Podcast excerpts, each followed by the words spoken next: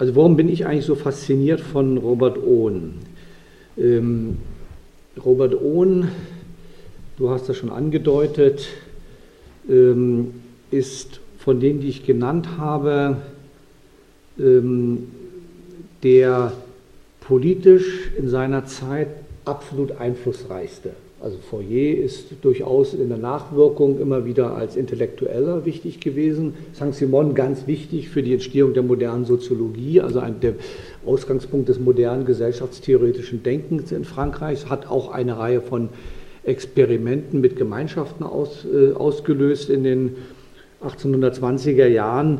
Aber Robert Ohn hat ähm, äh, eine ganze Bewegung in England geprägt. Also neben den Kartisten, die ähm, äh, bis in die 1840er Jahre in England eine wesentliche Rolle gespielt haben, ist die Bewegung der Ueniten, ähm, äh, die zweite große Säule des, der englischen Arbeiterbewegung gewesen. Ähm, während die Kartistenbewegung, das ist ja bekannt, vor allen Dingen setzten auf den, das allgemeine Wahlrecht, sie forderten das allgemeine Wahlrecht für Männer, ähm, ähm, und sie forderten die Verkürzung des Arbeitstages auf zehn, zehn Stunden. Sie gingen also davon aus, wenn alle Arbeiter, wenn die Mehrheit der Bevölkerung damit Englands das Stimmrecht hat, dann kann die Gesellschaft im Interesse dieser Mehrheit gestaltet werden. Das war ihr politischer Weg, den sie äh, eingeschlagen haben. Und es gab da durchaus in Überlappung teilweise, in Überschneidung, aber auch durchaus in starker äh, starker äh, Widerstreit dazu. Die Bewegung, die Robert Owen sehr geprägt hat und die von ihm ausging und dann eine eigenständige Kraft genommen hat, die hat gesagt, lasst uns nicht auf den Staat gucken, lasst uns nicht versuchen, diesen Staat jetzt zu übernehmen, sondern lasst uns die Sachen selber in die Hand zu nehmen. Und zwar vor allen Dingen über die Genossenschaftsbewegung, die dann auch äh, später, äh, ab Mitte des 19. Jahrhunderts, eine ganz äh, äh, große Entwicklung in England genommen hat. Und man ging davon aus, wenn wir erst einmal Land bzw. die ähm, anderen Produktionsmittel, Maschinen in der Hand haben, wenn wir die Austauschprozesse selber in der Hand haben, dann wird sich alles andere regeln, weil das wird so, ich werde dazu kurz etwas sagen, so attraktiv sein, dass äh, die herrschenden Kreise gar nicht anders können, als in diese Bewegung sich ein, also auch einzugehen und sozusagen eine faktisch friedliche Revolution von unten durch diese genossenschaftlichen Experimente. Ähm, also Robert Ohn ist zweifelsohne eine der großen ähm, äh, prägenden Figuren der englischen äh, sozialistischen, kommunistischen und Arbeiterbewegung. Ich möchte über zwei, sozusagen zwei Etappen in dem Leben oder dem Wirken von Robert Owen sprechen. Die sind auch in gewisser Hinsicht bekannt. Ich will sie bloß etwas interpretieren. Die eine Etappe, die äh, ungefähr von 1800 bis 1820 äh, geht, ist sein Wirken als Sozialreformer. Und dann, ich werde begründen, warum, geht er über zu dem, was ich kommunistische Experimente äh, nennen werde. Ähm, von denen ich auch drei kurz darstellen will. Ähm, Robert Ohn ist auch deshalb so erfolgreich, also so nachhaltig, hat so nachhaltig gewirkt, weil er war ein ungeheurer Propagandist. Also ich habe das jetzt nochmal noch, noch mal ein Buch gelesen, wo das so deutlich wird. Er äh, ist ja, glaube ich, 87 Jahre alt geworden, also bis in seine, sein hohes Alter hat er eine ungeheure Außenwirkung entfaltet und war in der Lage, immer wieder gerade in der öffentlichen Rede Menschen für sich zu gewinnen, auch wenn sie skeptisch gewesen sind. Er hatte einen sehr, sehr großen öffentlichen Einfluss und er hat auch sein ganzes, äh, seine ganze Bewegung als ein großes Propagandaunternehmen betrieben. Ähm, die ganze Geschichte beginnt ähm, um 1800, als Robert Ohn ähm, im äh, Auftrag eines Unternehmens, an dem er selber beteiligt war, die nannten sich New Lanak, New Lanak Twist Company, also ähm, Zwirn Company, ähm, nach Schottland, in Schottland ähm, aktiv wird und zwar ähm, in einem Flüsschen Clyde. Ähm, das, ist auch, das steht heute, dieser Ort steht heute, New Lanark steht heute unter UNESCO als Weltkulturerbe, weil es ist erstens einer der frühen Ansiedlungen von Maschinerie. Ähm, zu dieser Zeit, 1800, war die Dampfmaschine noch nicht so entwickelt. Und die Spinnereien dieser Zeit wurden an Flüssen angesiedelt, die das ganze Jahr über Wasserkraft erzeugten. Also die ersten richtigen Fabriken waren eben nicht durch Dampf betrieben, sondern durch Wasserkraft betrieben. Das heißt, die Maschinerie musste dorthin, wo das Wasser gewesen ist. Und deswegen siedelte sie sich auch sehr stark außerhalb der großen Städte an. War einer der Gründe, gab auch andere Gründe dafür, aber vor allen Dingen dieser äh, Grund. Und ähm, was hat er gemacht? Ähm, wenn man das Problem für die, für die Unternehmer dieser Zeit war, wenn sie also ähm, äh, irgendwo eine solche Industriesiedlung gründeten. Da war also nichts. Das war eine wirkliche Neugründung, eine, eine reine Industriesiedlung. Die Gebäude stehen heute noch am Fluss ähm, gebaut. Dort sind dann diese, ähm, diese ähm, Maschinen aufgebaut worden von faktisch dem Begründer der modernen ähm, äh, Spinnerei ähm, durch Ark Arkwright hieß dieser Mann, ein ganz berühmter Unternehmer und brutaler Kapitalist. Ähm, Ohn hat mit, äh, mit äh, anderen zusammen die Fabrik aufgekauft von seinem, von seinem Schwiegervater. Und das Problem für die Unternehmer bestand darin, wo kriegt man die Arbeitskraft her? Die mussten sich also praktisch die Arbeitskraft holen. Die haben zum Beispiel sich 500 Kinder geholt, äh, die ohne Eltern waren, aus den Armenhäusern.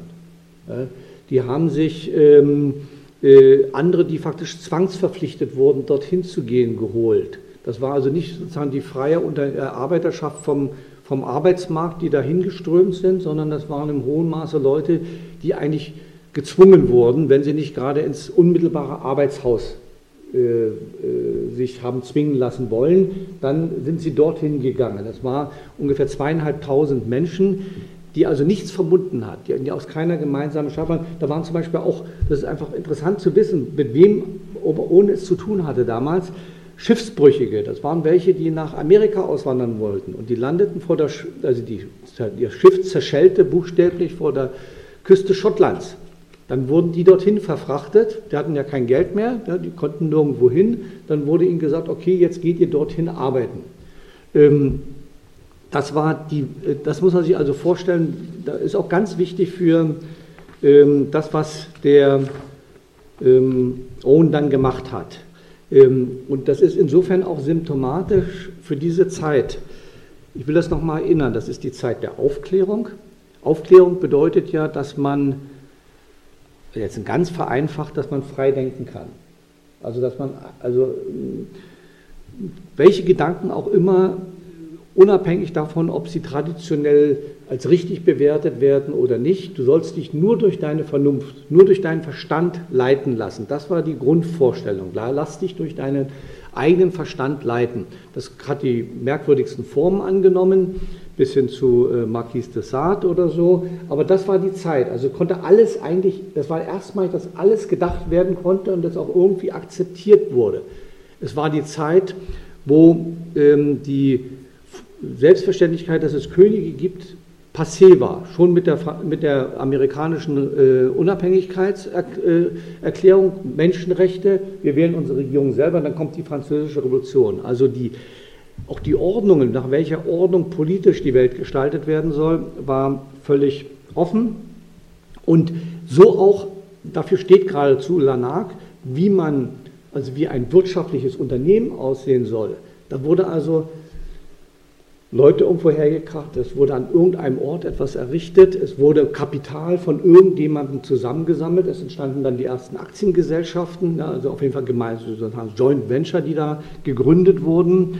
Ähm, und ähm, äh, es wurden Manager eingesetzt, die dann nach ihrem Belieben in diesen Fabriken schalteten und walteten. Ähm, was Ohn in, diesen, in dieser Zeit zwischen 1800 und 1820, 1823 äh, gemacht hat, war, dass er, vielleicht auch noch ein Hintergrund, diese Zeit war, war wirklich für, insofern relativ günstig, weil die Textilindustrie sich sehr schnell entwickelte und man konnte, also dort hat fast jeder Gewinn gemacht. Jeder Kapitalist konnte dort sehr schnell äh, Gewinne machen. Es war eine Situation hoher Profitabilität in dieser Zeit. Dann kamen die Kriege gegen Napoleon, die auch eine Nachfrage noch zusätzlich erzeugten, sodass sagen wir, die Bedingungen für Kapitalakkumulation sehr günstig waren. Was macht Ohn? Er beginnt erstens die ähm, äh, Produktion zu rationalisieren, die Maschinen ähm, zu verbessern und dann vor allen Dingen, und das ist die Hauptaufgabe des Managements damals gewesen, wahrscheinlich auch heute noch im hohen Maße, was hat er gemacht? Er hat vor allen Dingen die versucht, die Arbeiterschaft umzuformen. Aus diesem, wie er es nennt, äh, mal gucken, ob ich das zitieren kann. Ähm, also er, er beschreibt die Leute, die er da getroffen hat, ähm, nicht gerade sehr erfreulich. Ähm, ist egal, finde ich sicherlich nachher nochmal. Und versucht, ja, nee, hier ist es. Die Leute, das ist sicherlich voreingenommen. Man muss also wissen, er kommt dorthin und zwölf Jahre später sieht er, was er gemacht hat. Deswegen neigt er natürlich dazu, den vorherigen Zustand besonders schlecht zu machen und das Ergebnis besonders gut zu machen. Das muss man auch wissen. Es gibt gute Gründe anzunehmen, dass es äh, vorher auch unter Leitung sein oder Verantwortung seines Schwiegervaters so schlecht wiederum nicht war. Aber immerhin. Er schreibt, die Leute waren übereilt aus irgendwelchen Orten, wo man sie zum Weggang überreden konnte, zusammengezogen worden und sie waren in großer Mehrheit faul, unehrlich, verlogen und heuchelten eine Religion vor, von der sie glaubten, sie würde ihre ganze Unzulänglichkeiten und unmoralischen Verhaltensweisen entschuldigen. Also er hatte auch eine starke antichristliche Haltung. Er hielt das für einfach Heuchelei. Und zwölf Jahre später, so schreibt er dann, seien dieselben, dieselben Personen jetzt auffällig ehrlich, fleißig, nüchtern und ordentlich geworden und es kommt vom Beginn bis zum Ende des Jahres kaum vor, dass ein Betrunkener oder ein Dieb gesehen wurde. Das ist ähm, auch der Herzog von Kent, der, Vater der späteren Königin Victoria, schickt seinen Leibarzt, der eigentlich sehr skeptisch ist und findet das alles da ähm, ganz toll. Er sagt, nirgends habt ihr eine solche Gemeinschaft von Arbeitenden gesehen, in der ganzen zivilisierten Welt. Was er macht, ist, er führt faktisch einen unternehmensorientierten, Pater, äh, autoritären Paternalismus ein. Ähm, äh, also, ähm, bei Diebstahl, Schlägereien, Trunkenheit werden die Leute, wenn sie sich nicht bessern, entlassen. Das bedeutet, sie werden in den Pauperismus geschickt, logischerweise. Er belehrt, überwacht, fördert. Er setzt Komitees der Arbeiter ein, die faktisch Überwachungsaufgaben haben. Die gehen nämlich zum Beispiel, besuchen wöchentlich alle Haushalte, ob dort die Wohnungen ordentlich sind, ob die Wohnungen sauber sind. Die Frauen sagen, das sind Wanzenjäger. Ne? Die kommen her, um zu kontrollieren, ob wir irgendwelche Wanzen haben. Ähm, die Mieter haben, das wird kontrolliert, die Aufgänge der Häuser wöchentlich zu reinigen. Sie haben die Häuser, die sie ähm, mieten, äh, einmal im Jahr anzustreichen. Ähm, das Hygiene wird scharf überwacht. Nächtlich patrouillieren dort Leute durchs Dorf und passen auf, dass da keine Betrunkenen rumrennen. Ähm, äh, Ausgangsverbot im Winter. Ähm, äh, und ähm, er ist auch ganz stolz darauf, dass er die Zahl unehelicher Kinder deutlich verringert hat ähm, äh, in seinem äh, Nulanak. Äh, an jeder Maschine wird ein Stab angebracht, der misst, an dem wird dokumentiert, wie die Arbeitsleistung ist. Und zwar in den Farben Schwarz, Blau, Gelb und Weiß umso heller, umso besser die, Arbeit, die Arbeitsleistung gewesen. Äh, und das wird bemerkt, äh, vermerkt. Er macht Folgendes. Er gründet einen Dorfladen, um die Waren billiger anzubieten, macht mit diesem Dorfladen einen Gewinn von 700 Pfund immerhin, das ist eine beträchtliche Summe damals gewesen, und davon bezahlt er die Schule, die er den, den Arbeiterkindern kostenlos, entgeltfrei zur Verfügung stellt. Also faktisch auf die Waren schlägt er eine Art Mehrwertsteuer drauf und diese Mehrwertsteuer dient der Finanzierung der, der Bildung der Arbeiterkinder. Dann erhöht er den Lohn um 5 Prozent, das sind also ein Zwanzigstel, und verlangt aber dafür, äh, dass die Arbeiter bereit sind, ein Sechzigstel, also ein Drittel dieser Summe, zu investieren in eine Art Krankenversicherung. Und äh, die Arbeiter sind insofern sauer, weil sie sagen, es kann doch nicht sein, wir zahlen das Geld und haben keine Selbstverwaltung über diesen Fonds.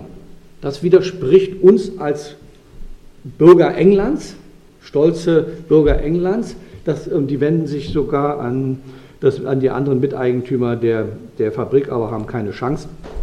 Also ähm, was er auch macht, ist, ähm, als im, auch in den Nachwirkungen, dann gab es wieder noch einen Krieg äh, zwischen England und USA, das deutet er sich an, haben die USA ein ähm, Ausfuhrverbot von Baumwolle verhängt. Und die, ähm, die kapitalistisch orientierte Sklaverei in den Südstaaten war ja der Hauptproduzent von Baumwolle global zu dieser Zeit.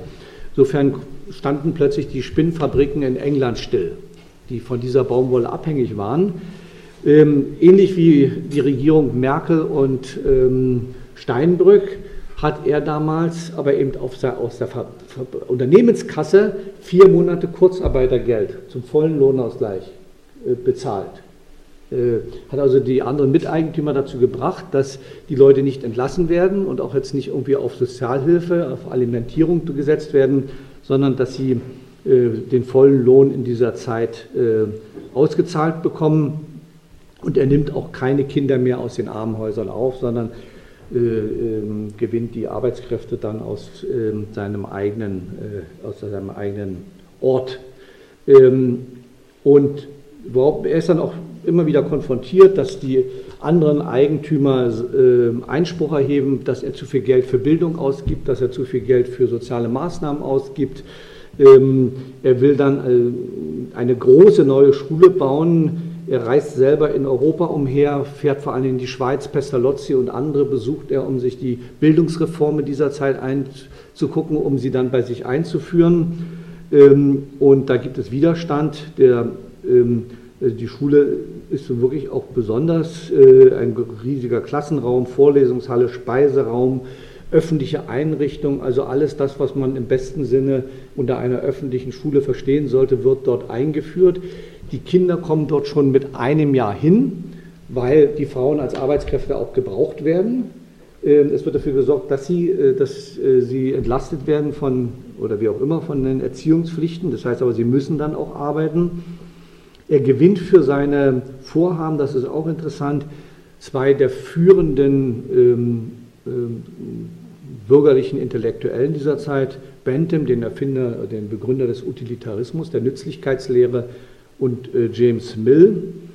Ähm, ähm, er, was er auch macht, ist, er senkt die Arbeitszeit auf zwölf Stunden, das heißt minus ein und eine Viertelstunde für Essenszeiten. Also real zehn, dreiviertel Stunde ist die Arbeitszeit und er schafft die äh, Arbeit für Kinder unter zehn Jahren ab. Und die anderen Kinder, die dann etwas älter sind, arbeiten, das ist dann Vorwegnahme des polytechnischen Unterrichts, sie, also sie lernen und arbeiten. Ähm, äh, im Wechsel in den Schulen, auch das sei gesagt, gibt es anders als in Deutschland noch, glaube ich, bis, mindestens bis zum Ersten Weltkrieg keine körperlichen Strafen. Es wird auch primär nicht so sehr mit, mit also wird auch nicht so sehr, glaube ich, mit Zensuren gearbeitet, wenn ich es richtig verstanden habe, sondern vor allen Dingen, ähm, also er hat auch was dagegen, dass äh, da so, so Bewertungen an die Kinder herangetragen werden. Sie sollen eher positiv ermuntert werden. Ja. Das ist seine Ansprache. Liebe ist für ihn das Entscheidende. Viel anschaulicher Unterricht, Musik, Tanz und so weiter. Ähm, gut. Ähm, was er daraus nimmt aus der ganzen äh, Geschichte, äh, auch der Bildung, ist, er kommt zu dem Schluss, ich will das mal zitieren, seine Erfahrung, die er vor allen Dingen auch aus dem Bildungsvorhaben hat, aber auch aus seiner Art, wie er das Arbeits-, also dieses Menschenmaterial, ich nehme mal diesen Begriff, weil der passt schon, dieses Menschenmaterial umformt, wie es unter seiner Leitung umgeformt wird. Äh, wie er, davon geht er aus, dass das also die, das ist ja eines der entscheidenden, prägenden äh, Erkenntnisse, die sich dann auch verbreiten und dann mit seinem Namen verbunden werden. Die Umwelt, das ist materialistische Grundauffassung, die Umwelt bestimmt den Menschen. Also ein naiver Materialismus. Wenn ich die Umweltbedingungen kontrolliere, kontrolliere ich zugleich, wie die Menschen dann werden. Ja, also was auch in Frankreich durchaus da war. Er macht das aber sehr praktisch und sagt, das grundlegende Prinzip heißt, man kann allen Kindern jedes Gefühl und jede Gewohnheit beibringen, ihnen jeden beliebigen Charakter anerziehen. Ich weiß nicht, wie er das fertiggebracht mit seinen eigenen Kindern ähm, wie er ähm, da seine Erfahrungen verarbeitet hat. Ähm, zumindest zwei seiner Söhne sind sehr erfolgreich geworden. Die hat er aber in der Schweiz erziehen lassen. Also er hat sie nicht selber erzogen im hohen Maße, sondern in der Schweiz. Okay. Was er macht auch, das will ich hier auch schon hier, ein ungeheurer propagandistischer Effekt. Über 20.000 Leute besuchen über die Jahre Lanark. Die kommen also alle fahren, ist ja nicht wie heute, dass man fliegt und dann ist man da, sondern die reisen also Wochen, äh, Wochen, um nach Schottland zu kommen und sich das anzugucken. Ähm, das sind Reformer, Geistliche, der russische Kronprinz, der fürchterliche Nikolai kommt dahin, Humanisten, Regierungschefs, Minister, 20.000 Leute also zum Mekka der Reformgeister wird Lanark. Und ähm, dann kommen eine Reihe von Problemen. Er, Im Zusammenhang mit dem Ende der napoleonischen Kriege kommt es zu einer tiefen Wirtschaftskrise und ähm, Robert Owen, der garantiert keine Minderwertigkeitskomplexe hatte, reist zum Beispiel ähm, zu dem Treffen der Monarchen ähm, um, also praktisch im Vorfeld des Wiener Kongresses und versucht ihnen deutlich zu machen, wenn sie die Reformen, die er jetzt vorschlägt, nicht übernehmen, kommt es faktisch zu Zusammenbruch. Diese Reformen sind unausweichlich, man muss sie unbedingt machen. Also er bewegt sich auf höchster Ebene, er versucht ähm, auf der britischen Ebene auch im Zusammenhang mit durchaus sehr einflussreichen Leuten, auch im späteren Premierminister, ähm, gelingt es ihm, die erste Fabrikgesetzgebung überhaupt auf nationaler Ebene durchzusetzen. Also was er will, ist faktisch seine Erfahrungen, die er konkret gewonnen hat bei der unternehmerischen Tätigkeit, einer erfolgreichen unternehmerischen Tätigkeit, das Betrieb hat ungefähr eine, also eine Rendite von 10 Prozent jährlich, was nicht schlecht ist, auf das aufgewandte Kapital. Ähm, äh, diese Erfahrung will er jetzt auf die gesamte Gesellschaft übertragen. Also äh, das betrifft die Arbeitszeit, das betrifft vor allem die Kinderarbeitszeit. Die erste Fabrikgesetzgebung reduziert tatsächlich oder verhindert ähm, begrenzt ähm, äh, ähm, die Kinderarbeitszeit äh, vor allen Dingen. Er will aber mehr. Er will allgemeine Schulbildung eingeführt haben und so weiter und so fort. Das bewegt sich alles noch im Rahmen des Sozialreformismus. Also was ich, erste, das erste Gesicht von Robert Ohn ist das eines großen Sozialreformers, eines außergewöhnlichen in seinem Unternehmen erfolgreichen Sozialreformers und eines Mannes, der die Sozialreformdiskussion in Großbritannien dieser Zeit entscheidend geprägt hat. Da war er außerordentlich erfolgreich. Und seine, seine Überlegung eigentlich ist, und die ist bis heute nicht, also ist heute ganz zentral, wenn über, also im positiven Sinne über Sozialreformen gesprochen wird. Wenn wir es mit einer Gesellschaft haben, die auf ähm, diese Art von unternehmerischer Kombination von Arbeitskraft, von Wissen, von Natur, äh, von Kapital äh, basiert, dann braucht eine solche Gesellschaft Grundlagen. Sie kann ohne Grundlagen, sie hat keine Fundamente. Das ist eine Gesellschaft ohne Fundamente. Und Robert Ohn mit seinen Sozialreformen, die er in seinem Ort dann einführt, in seinem Unternehmen einführt und die er gesellschaftlich allgemein einführen will, fordert eigentlich, wir müssen die öffentlichen Fundamente, die gemeinschaftlichen Fundamente, man könnte in gewisser Hinsicht sogar sagen, die kommunistischen Elemente einer solchen Gesellschaft einführen. Also eben ein Bildungswesen für alle, ein Gesundheitswesen für alle, eine Regulation der Arbeit, so dass alle ordentlich leben können. Zugang zu, zur Wohnung für alle, unabhängig davon, ob sie, wie sie gerade ihr Einkommen äh, beschaffen ist. Er führt ja auch ein, eine begrenzte Art von Mitbestimmung in, den, in seine Unternehmen. Er hat das letzte Wort, aber die Arbeiter können sozusagen Sprecher wählen, die dann mit ihm diskutieren. Also er nimmt sehr vieles vorweg, aber ich will nur sagen, was, was hier passiert ist, muss man sehr, sehr ernst nehmen. Gegenüber diesem freien, brutalen Manchester-Kapitalismus sagt er, diese Gesellschaft hat erstens keine festen Grundlagen und die müssen wir, ähm, also er spricht von einem naturwüchsigen Fortschritt, also diesem brutalen Fortschritt einer Konkurrenzgesellschaft. Er sagt, das zerstört die Gesellschaft. Die, alte, die Grundlagen der alten Gesellschaft sind weg. Wir müssen die Grundlagen der neuen Gesellschaft schaffen. Das ist eigentlich seine Aussage.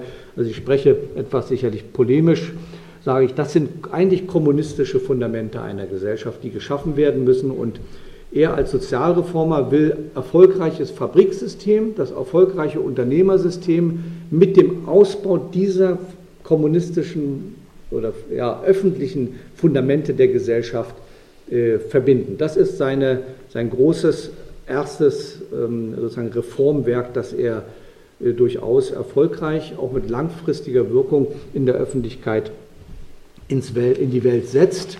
Ähm, und viele Diskussionen, die wir ja heute noch haben, was wenn es ums Gesundheitswesen geht, wenn es um Bildungswesen geht, wenn es um die Frage Naturerhaltung, er setzt sich dann auch zunehmend dafür ein, äh, geht, geht eigentlich mit auf das Wirken, also auf die Ideen dieser Zeit und auf Robert Owen durchaus zurück. Ja, wie schaffen wir es, die Grundlagen einer lebenswerten Gesellschaft zu erhalten? Ähm, ohne dabei die Entwicklungsfähigkeit dieser Gesellschaft zu vernichten. Das ist seine, sein erstes großes Anliegen. Das, das ist, geht um die Fundamente und er bezieht sich zugleich, auch das unterscheidet ihn dann von vielen, da kommt dann auch die radikale Kritik, wie Thomas Paine und andere, äh, auf die Menschenrechte.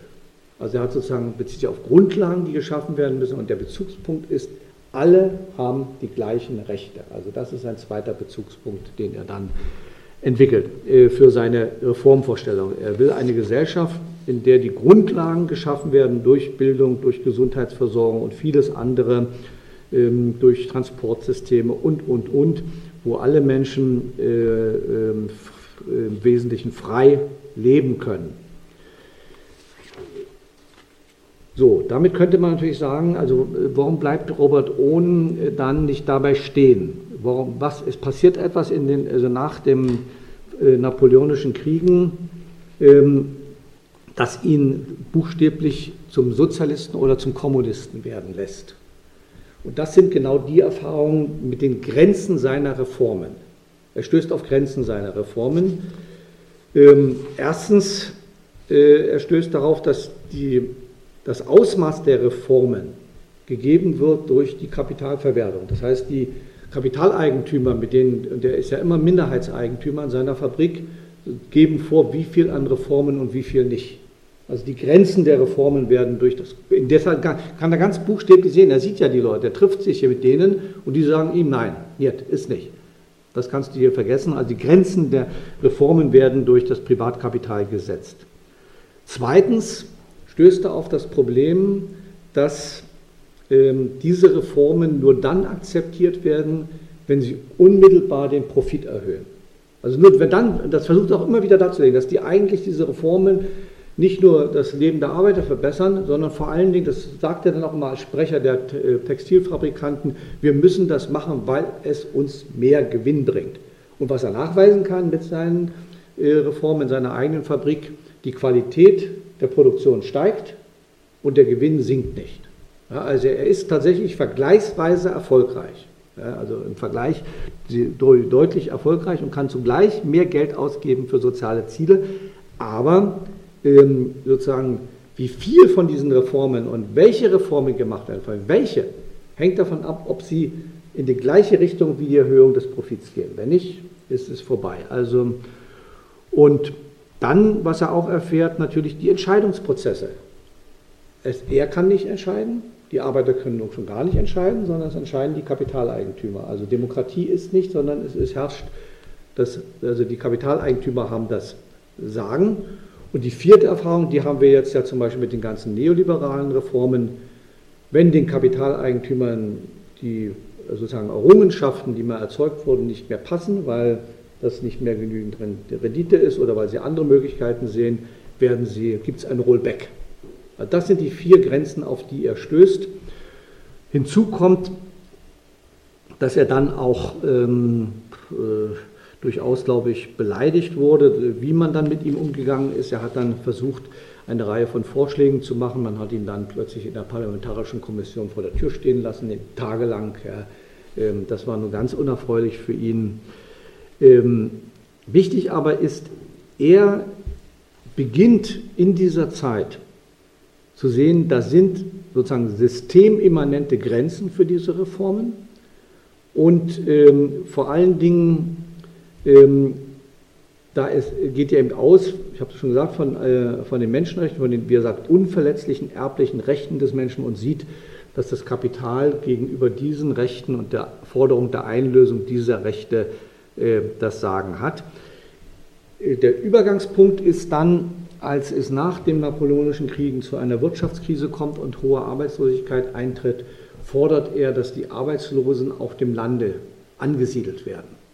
Dass man faktisch auf dem Lande mit Staatshilfe, Lassalle hat das später äh, auch gefordert, zwar nicht auf dem Lande, sondern in der Stadt mit Fabriken, mit Staatshilfe sollen ähm, solche Gemeinschaften der Arbeitslosen äh, ähm, gegründet werden. Das ist eine alte Diskussion in England. Zurück zum Land als unserem gemeinsamen Erbe, angelsächsischen Erbe, das uns die Normannen weggenommen haben, war dann teilweise auch die Vorstellung, ähm, wie auch immer.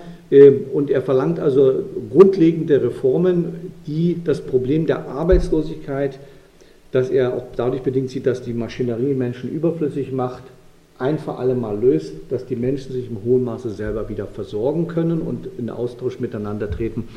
Und ähm, das, äh, da hört dann alle Freundschaft innerhalb der herrschenden Schichten auf. Das geht ihnen zu weit. Der berühmte Ökonom David Ricardo sagt, ich bin zwar eng befreundet mit Robert Owen, aber äh, er sieht auch die Hochärztlichkeit meines Freundes, sagt der Robert Owen, aber er stände vollständig im Gegensatz zu dem System von Owen und die Grundsätze, die Robert Owen verkörpert, äh, würden unendliches Unglück über die Gesellschaft bringen die, wie, und er sagt dann ganz klar, wie alle anderen Verträge sollen auch die Löhne der gerechten und freien Konkurrenz des Marktes überlassen bleiben. Also er will, dass die Arbeiter sich nur auf dem Arbeitsmarkt ihre Lebensbedingungen holen. So, damit beginnt, damit beginnt sozusagen der Übergang zur, vom Sozialreformer zu dem, ähm, was man dem kommunistischen Experimentator nennen könnte. Ja, und da will ich ganz kurz drei Experimente nennen. Er war, die alle gescheitert sind. Ähm, das Problem mit Robert Ohn, äh, damit ich nicht bei jedem Einzelnen darauf kommen muss, ist, er war so erfolgreich als Unternehmer, wenn auch unter sehr spezifischen Bedingungen, dass man ihn, und er hat das selber auch immer gesehen, er, man hielt ihn für einen praktischen Mann. Also ein Mann, der ein ausgezeichneter Manager ist, ein erfolgreicher unternehmerischer Manager. Man hat ihm im hohen Maße vertraut, dass seine grundsätzlichen Ideen, die er hatte, gedeckt sind durch seinen Erfolg in Lanak. Man dachte also, wenn man diese, wenn man diese ähm, ähm, Ideen umsetzt, dann kommt es genau zu diesem Erfolg wieder. Dass aber dieser Erfolg, ich habe ja kurz gesagt, wie der erzeugt wurde. Ne? Ganz also im tiefen Widerspruch stehen, werde ich gleich deutlich machen an diesen Experimenten. Man muss auch sagen, er hat also äh, dabei nicht nur sein persönliches Vermögen, das seine Frau sowieso, die er nicht gefragt hat ähm, in dem Falle, die ist faktisch arm gestorben, ähm, ähm, also vertan, sondern er hat teilweise auch wirklich extrem leichtsinnig äh, und extremst fahrlässig äh, gehandelt. Das erste große Experiment ist eine Siedlung in den USA. In den Weiten der USA, ähm, äh, also südlich von den großen Seen, südlich von Chicago, im Bundesstaat Indiana. Äh, da kauft er von äh, Anhängern einer ähm, von einem Deutschen gegründeten Sekte, Johann Georg Rapp, der hatte dort eine Sekte gegründet mit Leuten, die mit ihm ausgewandert sind aus Württemberg. Und die waren außerordentlich erfolgreich. Es gab eine ganze Reihe von erfolgreichen, auch unternehmerisch erfolgreichen christlichen Sekten in dieser Zeit. Übrigens nur als Erinnerung, die, der Begriff Kommunisten wurde zuerst angewandt auf eine böhmische Sekte. Die wurden Kommunisti genannt, weil sie gemeinschaftlich das Land und die Häuser äh, hatten und auch gemeinschaftlich gelebt haben. Die wurden verfolgt, die sind dann auch geflüchtet, auch teilweise in die, in die USA. Also es gab eine ganze Reihe von religiösen Sekten, auch die sogenannten Shaker, die vielleicht auch bekannt sind, auf die sich Robert Owen auch bezieht, äh, die eigentlich erfolgreiche kommunistische Projekte hatten unter religiöser sozusagen Überformung. Äh, und er, kauft also ähm, ein äh, Gut ihnen ab, Harmonie, und nennt es um in New Harmony. Die sind sehr erfolgreich gewesen, akquiriert Kapital und vor allen Dingen sein doch damals sehr beträchtliches Vermögen wird zum großen Teil in diesen Kauf ähm, investiert. Er kommt in die USA, das ist ja auch interessant, ähm, und hat einen ungeheuren Erfolg. Er tritt zweimal im Repräsentantenhaus auf. Der Präsident kommt, der frühere Präsident kommt und hören sich das an. Ja. Ähm, äh, also propagandistisch unglaublich stark. Und er sagt, und das haben ihm viele geglaubt, immer wieder geglaubt, dass die vereinte Arbeit, sei es in der Landwirtschaft oder in den Fabriken, Güter herstellen werde, die besser und billiger sein werden als die Produkte des kapitalistischen Konkurrenzsystems. Das könnte ich immer wieder zitieren. Also seine Grundüberzeugung ist, wenn wir uns durch Gemeineigentum zusammentun, wird das, was wir tun, so viel produktiver und so viel besser und so viel schöner auch sein. Er sagt dann, dass in ganz kurzer Zeit geht er davon aus, wird alles, sozusagen die gesamten Nordstaaten, zumindest in diesem Steppengebiet, werden sein Modell übernehmen. Die werden alle dahin strömen oder werden das gleich übernehmen. Er stellt sich auch vor, damit ist das Problem der Unterdrückung oder Vernichtung der Indianer vorbei. Die werden das auch übernehmen, die äh, Schwarzen werden das übernehmen. Das ist aber seine, wirklich seine tiefste Überzeugung. Das muss man, äh, und viele haben das, waren davon ungeheuer begeistert. Ähm, also er ähm, äh, kauft dort diese, das auf und ähm, macht eine Reihe von Fehlern. Er lässt zum Beispiel, er sucht, obwohl sein, einer seiner Söhne, der dort erstmal die, auf, äh, die Leitung übernommen hat mit 24 Jahren, äh, ihn warnt, jeder kann kommen, jeder kann sich an diesem Projekt beteiligen. Das bedeutet zum Schluss, dass von, glaube ich, 800 Leuten arbeiten, sind registriert 170 Arbeitende. Die Rest lässt sich durch das Kapital von Robert Owen durchfüttern. Dann ähm, regelt er überhaupt nicht äh, und hat dann immer wieder äh, versucht, dann einen, einen Reformprozess nach dem anderen zu machen, obwohl er das erste halbe Jahr überhaupt gar nicht da ist. Wenn er wiederkommt, ist das Projekt schon fast gescheitert. Er bleibt dann anderthalb Jahre, versucht das immer wieder zu reformieren und immer mit dem gleichen Problem. Entweder versucht er alles in seine eigene Hand zu nehmen, zu zentralisieren, dann fangen an, sich die Gemeinschaften auszubrechen. Die gründen, die pachten Teil des Landes und gründen sich aus. Gerade die erfolgreicheren, die jetzt in Anführungsstrichen oder nicht fleißigeren, die, die was auf den Markt bringen können. Die Schulen, die, die Leute, die die Schule leiten, verlangen plötzlich Geld, Schulgeld. Und das wird über Arbeitsscheine äh, äh, dann versucht zu regeln. Ähm, ähm, also wie viele Stunden gearbeitet wurde. Äh, dann man versucht dann so ein, Robert Ohn hat also ein großes Warenhaus, in dem jeder kommen kann auf der Basis eines Kredits und sich dort was nehmen kann. Ähm, äh, aber das äh, auch dann den Kredit überzieht. Und am Ende bricht das Ganze innerhalb von anderthalb Jahren, ist Ohn und alle, die mit ihm verbunden sind, sind faktisch bankrott. Er muss das Ding aufgeben. Das passiert relativ schnell. Äh, und nicht nur das, es ähm, kommt zu außerordentlich heftigen Auseinandersetzungen ähm, ähm, und alle Warnungen, die gewesen sind, also hier das Leistungsprinzip, die Motivationsprinzip außer Kraft zu setzen, hat er in den Wind geschlagen. Wie gesagt, fast sein gesamtes bewegliches Vermögen hat er verloren. Er in seinen späteren Jahren lebt er dann von einer Rente, die ihm seine Söhne ausgesetzt haben. So, ein zweites Experiment, das ist auch spannend, das ist eine Krisenzeit in, in England, gründet er, viele kennen diese Überlegung, eine Arbeitswertbörse. Also das Motto ist, um dieses Buch zu schreiben, habe ich, also hat der Autor hier 100 Stunden gebraucht. Also ähm, bringt das Buch dort äh, hin, äh, wie viele Exemplare, wie auch immer, kriegt einen Schein, dass er dafür Waren für die andere 100 Stunden gebraucht haben, nehmen kann. Das ist die Arbeitswertbörse. Ja. Also Sie machen einen, ähm, 1832, 33 mieten Sie ein großes Warenhaus faktisch an und die Leute können dorthin bringen, was immer sie, also Schuhe und Kleidung und was auch immer sie ähm, produziert haben. Damals gab es ja viel Kleinproduktion. Ne? Die Leute können das hinbringen, kriegen dafür einen Schein, der ist richtig gedruckt, das liegt auch noch in den Museen vor ähm, wie viele Stunden und ähm, mit diesem können dann Sie selber oder Ihre Frauen oder Ihre Kinder wieder hinkommen und andere Waren mitnehmen. Das Problem ist, dass äh, die Lager überquellen von Dingen, die keiner haben will. und die Dinge, die Leute haben wollen, gleich weg sind. Also Mangelwirtschaft eintritt. Ganz schnell tritt Mangelwirtschaft ein. Und ähm, ich zitiere das mal, weil es einfach hübsch ist. Äh, von den Frauen sei gesagt worden, sie seien lieber auf die Märkte gegangen, wo sie eben eine freie Auswahl hatten, um für das wenige Geld, was sie nun schon überhaupt hatten, wenigstens das zu bekommen, was sie unbedingt haben wollten. Also das Problem ist, weder gibt es eine Vorgabe, was produziert werden soll, oder der Maßgabe dessen, was eventuell gebraucht wird. Und viel schwieriger noch, man muss sich das vorstellen, die Leute kommen dorthin und dann wird gefeilscht. Wie viel ist denn deine Arbeitszeit wirklich wert? Weil der sagt, gut, der hat zehn Stunden gebraucht. Da sagt ein anderer Schneider, ich brauche dafür nur fünf Stunden.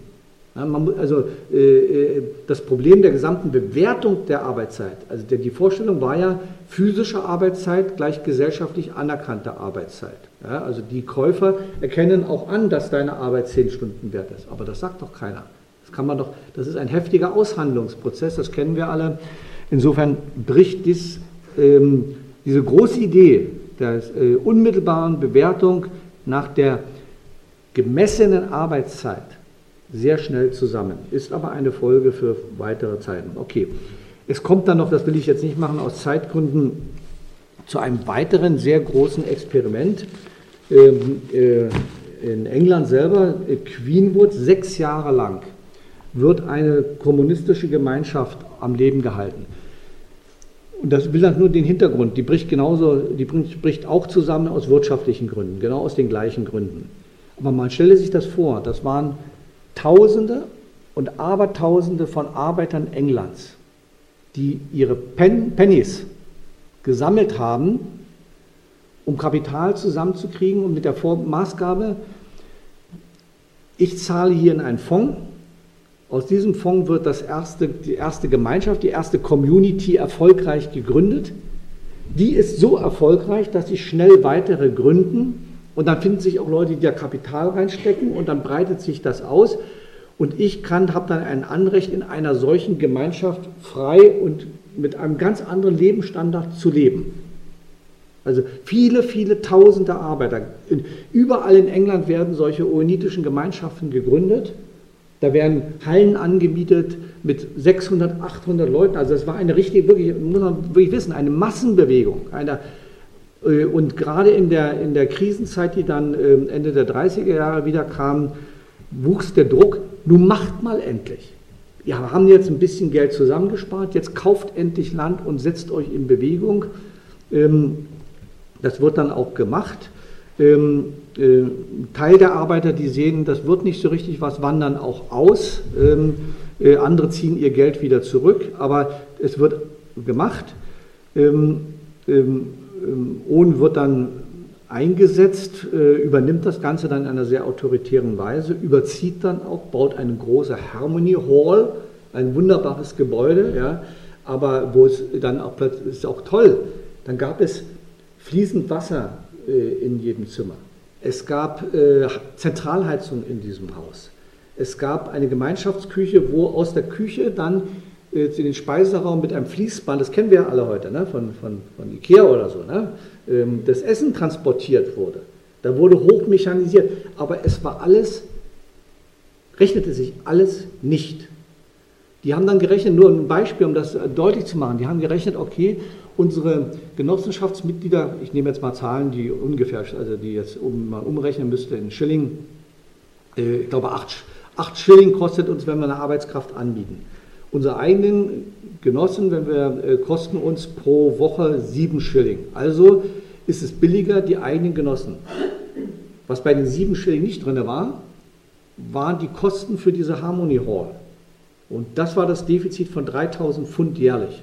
3000 Pfund jährlich, die nicht gedeckt waren. Während der Arbeiter mit seinen acht Schilling seine Frau und seine vier Kinder noch ernähren musste. Während bei den sieben Schilling nur der Arbeiter alleine in seinem Haus gerechnet wurde. Ich sage, äh, und das Interessante ist, dass auch die Arbeiter, die, den, die haben sich jährlich getroffen, haben das dann ähm, diskutiert heftig, äh, erst gar nicht begriffen haben, wie wenig wirtschaftlich seriös diese ganze Angelegenheit ist. Sie haben ihn dann 1844 abgelöst. 1845 ähm, musste das Unternehmen dann aufgegeben werden. Was ich also zusammenfassend sagen will, ist, Also Robert Ohn hat zwei, ein doppeltes Erbe uns hinterlassen. Einerseits ist er also wirklich einer der Begründer des sozialen, der großen Sozialreformen. Und zweitens hat er, oder drei, drei, dreifaches Erbe, also zweitens hat er, das war für die Arbeiterbewegung in England außerordentlich wichtig, er hat ihnen das Gefühl gegeben, sie können die Dinge selber in die Hand nehmen.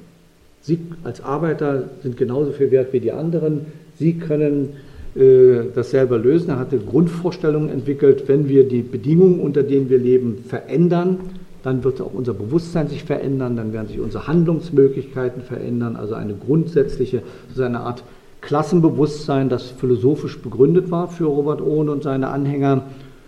Und drittens hat er uns hinterlassen ähm, zum aufmerksamen Studium eine ganze Reihe von Erfahrungen, von praktischen Erfahrungen. Und ähm, manchmal frage ich mich dann, ob, ähm, ähm, jetzt kommt eine kleine polemische Wendung, es wird ja immer wieder, ähm, also Marx und Engels seltsamerweise, die das alle sehr genau kannten, wir finden wenig, also bei Marx findet sich manchmal was, bei Engels auch etwas, aber die detaillierte Analyse dieser Experimente, die fehlt schon. Weil ja die Frage ist, wenn man dann, in, wenn man dann sagt, okay, wir gründen eine Gesellschaft, wir gründen auf dem Gemeineigentum, dann steht ja hier Kritik des Gotha-Programms, wie soll das funktionieren? Marx übernimmt zum Beispiel grundlegende Gedanken daraus. Aber die Probleme, die schon in den Experimenten, nicht nur bei Owen, aber auch bei Owen aufgetreten sind, werden nicht hinreichend ernst genommen, finde ich. Das ist ein Problem, was wir haben. Und äh, sicherlich ist eine gemeinsame Aufgabe, die vielen wichtigen Experimente, wo also Tausende, in dem Fall ja auch Zehntausende von Arbeitern, eigentlich Hunderttausende von Arbeitern am Ende beteiligt waren, um das zu tragen, äh, dass wir die noch gründlicher äh, in ihrer Widersprüchlichkeit, in ihrer Größe, aber auch in ihrer Tragik dann äh, uns angucken und daraus lernen. So, das war's zu Robert Owen.